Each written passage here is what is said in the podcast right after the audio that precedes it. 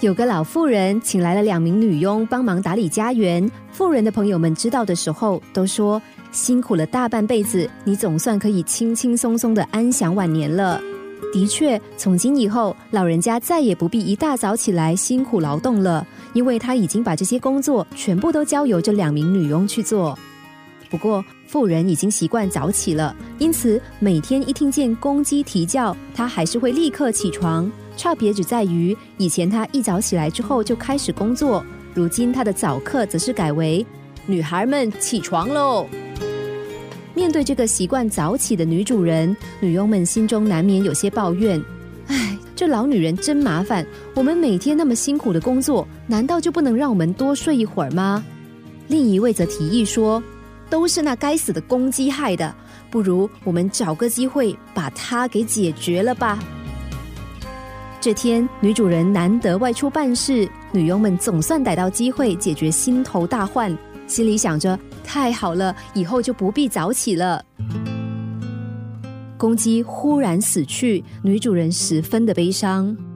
对照着女主人伤心不已的脸庞，女佣们脸上的喜悦神情始终藏不住。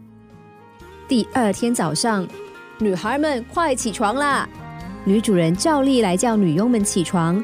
但是只听到女佣说：“我的天哪，天都还没有亮哎！”女主人说：“是吗？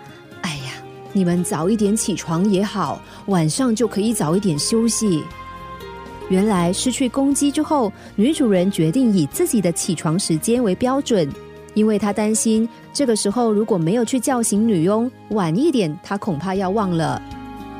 以为计谋得逞的两个女佣，没想到最后的结果却是为自己带来更大的麻烦。或者可以这么说，老是想投机取巧的人，最后难免会面临更糟的情况。因为不管如何会算计，谁也算不准未来的变化，不是吗？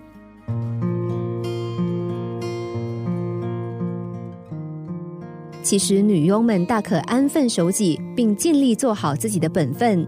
脚踏实地的经营自己，慢慢的换取富人的信任。也许有一天不必他们自己开口，富人自然会主动提出回馈的福利。万事起头难，人生原本就要一步一步的累积，更需要一点一滴的磨练。如果老想着一步登天，恐怕还没有走到山腰，便要重重的跌落谷底。